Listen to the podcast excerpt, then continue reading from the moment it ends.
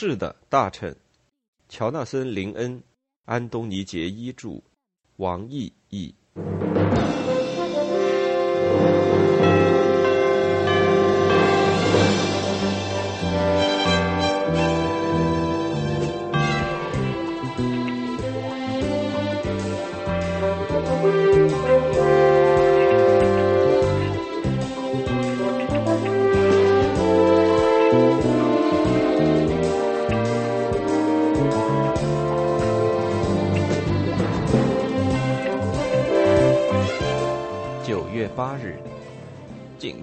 上我觉得很有罪恶感，而且相当愚蠢，而且有点担心我的前途。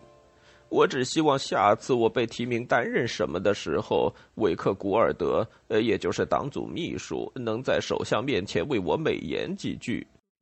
我认为从今天起，维克欠我一大笔人情，呃，但他是个怪人，可能未必这样看待这件事儿。我压根儿没想到会看见他，在下院，我约的是首相。到了首相办公室的时候，却看见维克古尔德在等我。维克是个仪表堂堂的人物，长着老政治家的满头白发，脸就像一只秃鹫，态度从取悦和谄媚变成粗暴的辱骂，转换的比光速还快，是个完全彻底的忠于政党的人。他有些漫不经心的，我觉得。他说首相今天相当忙，叫他代为接见。我感到有点受怠慢了。我又不向维克报告，他可能是负责党的纪律，但他只是我的同事，在这届政府中平起平坐的一员。其实我也没想到他跟首相这么近，或者也许他也没有。也许只是他说服了首相，他并不知道我为什么要约见他，说这是一件党内事务而不是政治事务。但我想不明白的是，维克怎么知道我要干什么，而首相又怎么会决定由维克来代替他会见我？有时候我真的觉得自己有点疑神疑鬼了。也许事实会证明这是最好的安排，如果维克可以信得过的话。但他可以吗？谁可以呢？反正维克招呼我时，我拒绝把我的来意告诉他。我看不出把军火出售给意大利恐怖分子跟党组秘书有什么关系。他不接受我的反对。首相叫我跟你初步谈一下，写一份背景记录，以后就可以节省时间。我无法争辩，所以我告诉维克，我得到了这个非常惊人的情报。然后我把整个意大利恐怖分子获取绝密炸弹引爆器的情况告诉了他。那是在我国制造的，在一个国营工厂里。你觉得你应该告诉首相吗？这个问题让我大为惊讶。首相是负责安全的，我不知道还有什么别的选择。但是维克不同意。我不认为这是值得让首相操心的事。咱们把它搁一搁，好不好？我问他是不是真的在说什么都不做。呃，他点点头，而且说那正是他的建议。我拒绝接受，并坚持必须告诉首相。如果告知首相的话，就会进行一次调查。维克谨慎地说。那正是我的意思，是我想要的，但这并不是维克想要的。他解释了原因。一次调查或许会揭露出所有不受欢迎的甚至敌对的政府都在使用英国制造的武器。这句话让我震惊。与其说是由于其实际内容，不如说是因为其中所包含的假设，认为这类事情不应该去调查。你是认真的吗？我说的是或许，这件事或许会令我们内阁中的某些同事极为难堪，外交大臣、国防大臣、商务大臣以及首相本人。我固执己见，做正确的事情可能会让人难堪，但那不能成为不去做的理由吧？维克不理会这话。你知道我们已经在卖武器给叙利亚、智利和伊朗这样的国家吗？啊，我是知道的，那是正式批准的。我解释说，以及那些是题外话。的确，那你对于他们如何使用这些武器感到高兴吗？我犹豫了。呃，这个显然不完全。你要么做军火生意，要么不做。维克以冷酷的逻辑说：“啊，听了这话，我开始激动起来。一个大错误。假装激动固然没有问题，尤其是在公众面前，甚至在下院，只要在当时是正确的手法。呃，但是对自己的同事，呃，特别是像维克那样冷漠的人，就压根儿不起作用。而如果做军火生意就意味着与罪犯的谋杀者为伍，那我们就应该退出来。这不是不道德吗？”维克发脾气了，他带着愤怒和轻蔑的复杂情绪对我怒目而视。哦，了不起，了不起！我感到他真的在轻视我。我看得出他正在困惑：怎么会有我这样一个童子军混进了内阁，呃，或者甚至进入了政界？那么，让十万英国工人失业就是道德的吗？还有那些出口呢？一下子就是二十亿英镑的损失。而且还有选票呢，你知道政府把这些军火合同安排在什么地方吗？呃，优势微弱选区，正是。他说，仅此作答。他暗示，嗯，但我还是做不到完全不管。我又试了一次。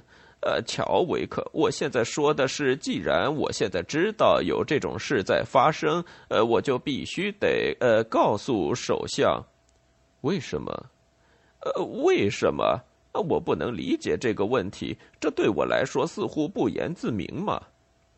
就因为你发现了什么脏东西，你就一定得走来走去的把每个人都闻一下吗？就在我考虑如何作答，呃，或者精确的说，在我疑惑我是否真有话可答的时候，他把办公桌上的转角灯光朝我的方向打开了。呃，他并没有把灯光完全照在我眼睛上，呃，但是我确实明显的感觉到我正在接受严刑逼供。而他的下一个问题丝毫也没有冲淡我由于忠诚受疑而正被审讯的印象。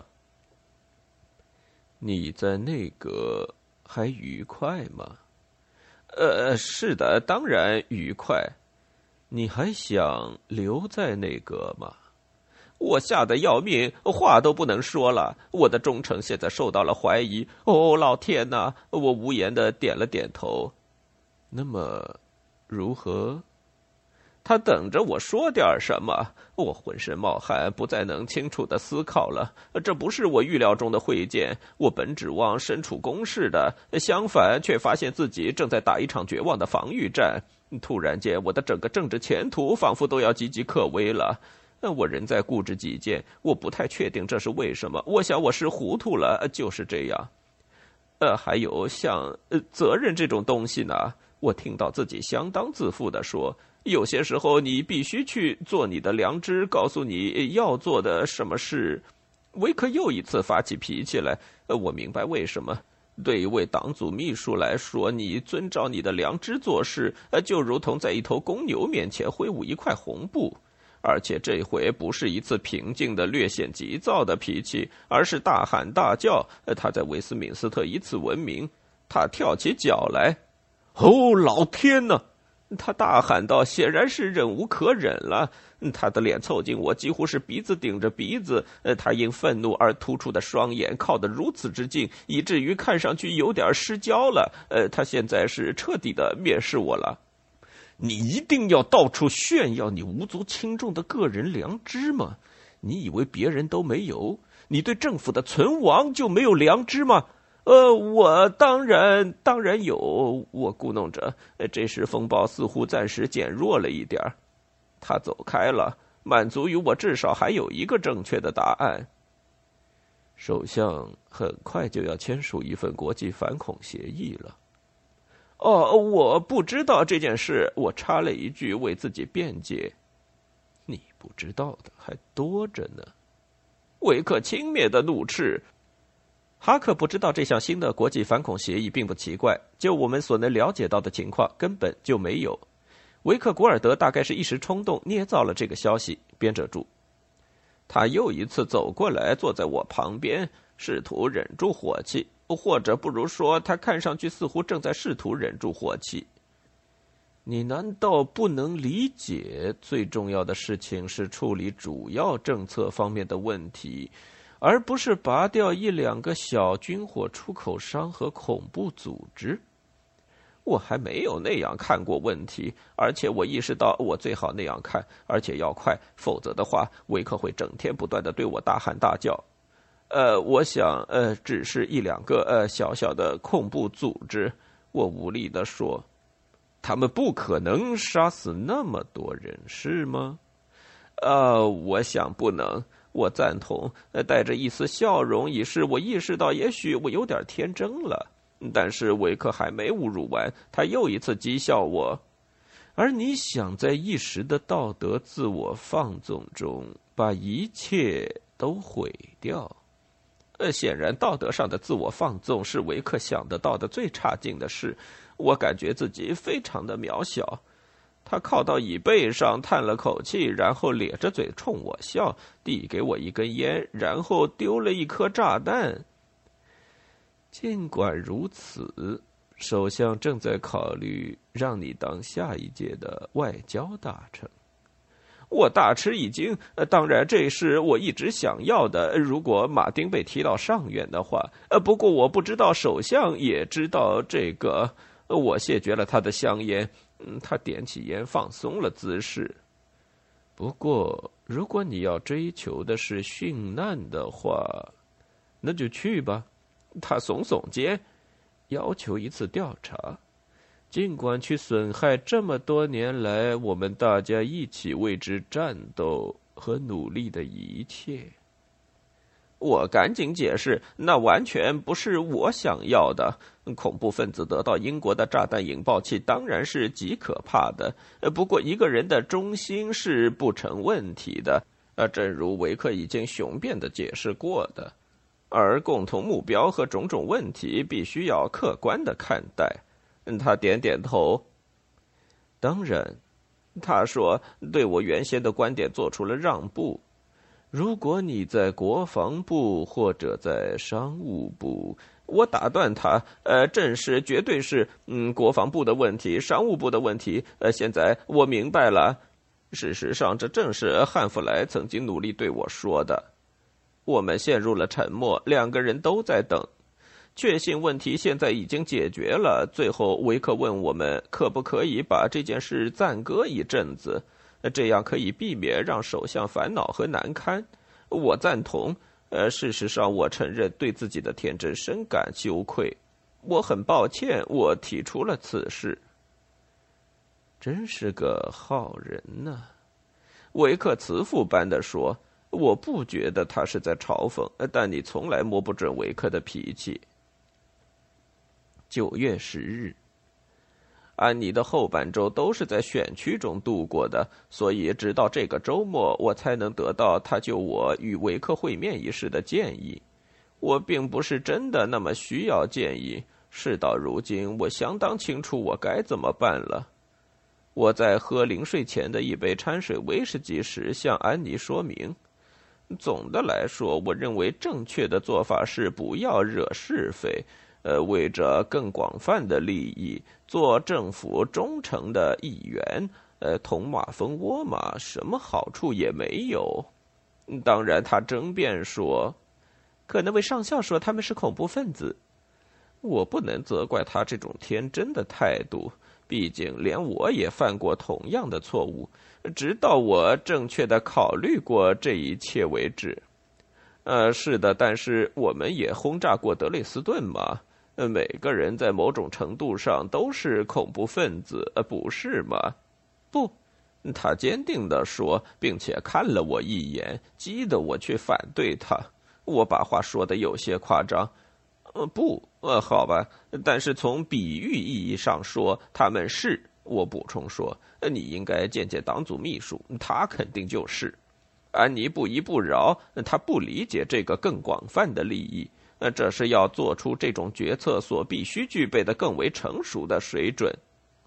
可是不列颠的某个人正在把炸弹交给谋杀者呀。他反复重申：“呃，不是给，是卖，卖就没有问题了，是吗？”我告诉他要严肃点儿，并全面考虑这一件事。我解释说，一次调查可能会揭露出各种各样见不得人的事。他没有被这个理由打动。哦，我明白了。如果你只能抓到一个罪犯，调查是没有问题的；但如果要抓一大批就不行。如果他们是你的内阁同僚就不行。你说对了。现在他弄明白了，但是叹了口气，并且摇了摇头。显然，他还是没有接受我的新观点，因此我执意说下去。我真的想让他理解而且赞同。安妮，政府是个非常复杂的事情，有相互冲突的考虑。比如，你究竟做正确的事还是做错误的事？我被激怒了。我问他还能建议我做些什么，他告诉我采取道德立场。我告诉他我已经试过了。他说我努力的不够。我问还有什么能做的呢？他告诉我以辞职相威胁。我告诉他说他们会接受的，而一旦离职就回不去了。没有人为原则问题辞过职，除了几个有死亡意愿的人以外。多数号称基于原则的辞职，事实上都是基于讲求实际的政治上的精打细算。辞职可能是对我的和你的良心的一点抚慰。但不会制止军火供应给恐怖分子的，有可能呢。如果你威胁，你会讲出你知道的一切。我考虑了一下，嗯，但事实上我知道什么呢？我什么也不知道，至少我什么也证明不了。我压根儿没有证据。我知道这事是真的，只是因为没有人否认过，但那不是证据。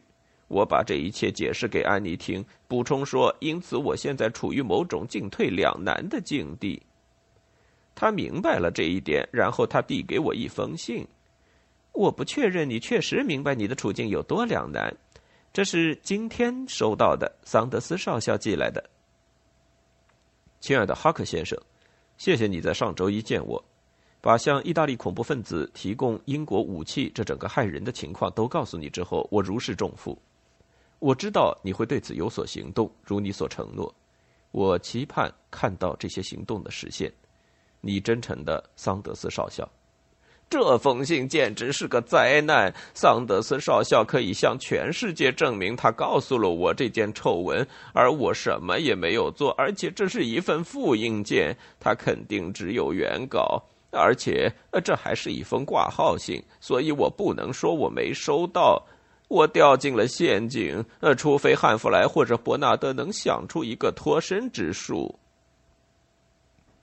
九月十二日，伯纳德想出了一个脱身之术，感谢上帝。周一上午开会的第一件事，他就提出了罗德西亚解决法。汉弗莱激动不已，干得漂亮，伯纳德，你表现出色。当然，罗德西亚解决法就是这个大臣。我根本不知道他们在说什么，所以汉弗莱爵士提醒我罗德西亚石油制裁的论证。事情的经过是一位政府成员被告知关于英国公司破坏制裁。哦，那他做了什么？他告诉了首相呗。伯纳德会心的露齿一笑。那首相又做了什么？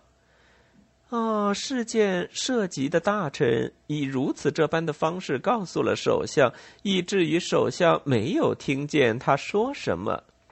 我不能理解他和伯纳德的话到底可能是什么意思。我是不是应该在议会走廊里对首相含糊的表达一番，或者什么的？呃，他们看出了我的困惑。您要写一张便条。用很轻的铅笔写，呃，还是怎么着？呃，说的实在点汉弗莱，这相当明显呢，大臣。您写一张便条，写的非常容易被误解。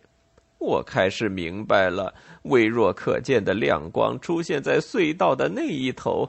但是什么样的便条呢？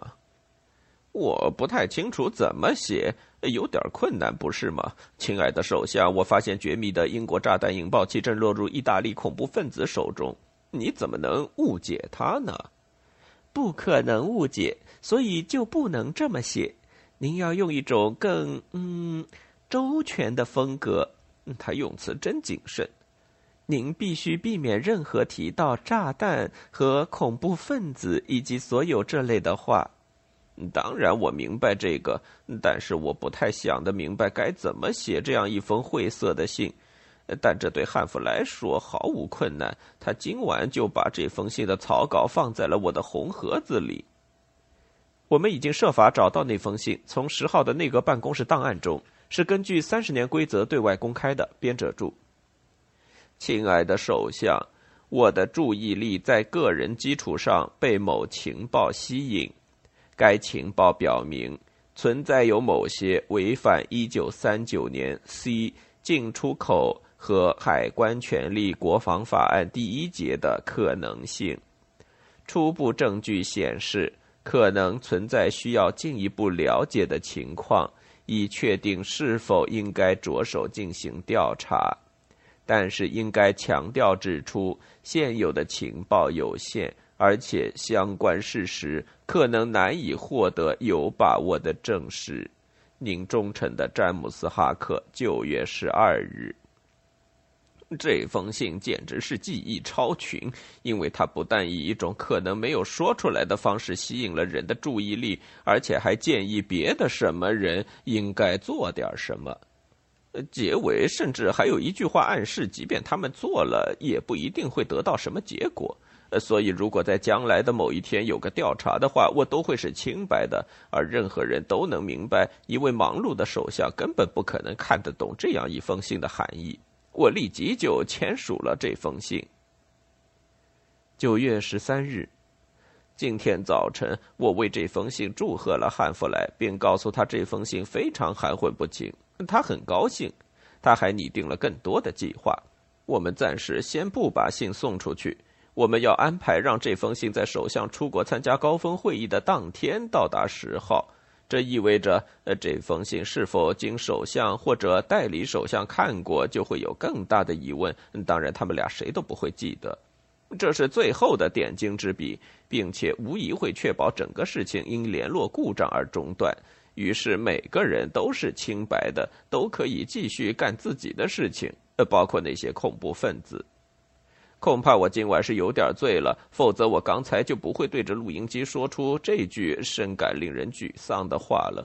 不过那是实话，我一直在构想某种有关政府的理论，真正实用的理论，不是他们在大学里教的垃圾理论。在政府里，你必须始终试图做对的事情，但是不论你做什么，你永远不能让任何人发觉你在试图这样做。因为做对的事情是错的，呃，对吗？政府讲的是原则，而这个原则就是不要破坏现状。因为如果你破坏现状，所有的小良心就都会闹翻。我们都必须拴在一起，因为不然的话，我们都会被分别吊起来。而如果我们被吊起来，我们就不得好死。为什么我该这样呢？呃，政治就是帮助别人，即使意味着帮助恐怖分子。呃呃，这个恐怖分子也是别人，不是吗？呃，我是说他们不是我们，呃，是不是？所以你必须顺从你的良知，但是你也必须知道你走向哪里。所以你不能顺从你的良知，因为那可能和你走的不是同一条路。嗯，这就是难点。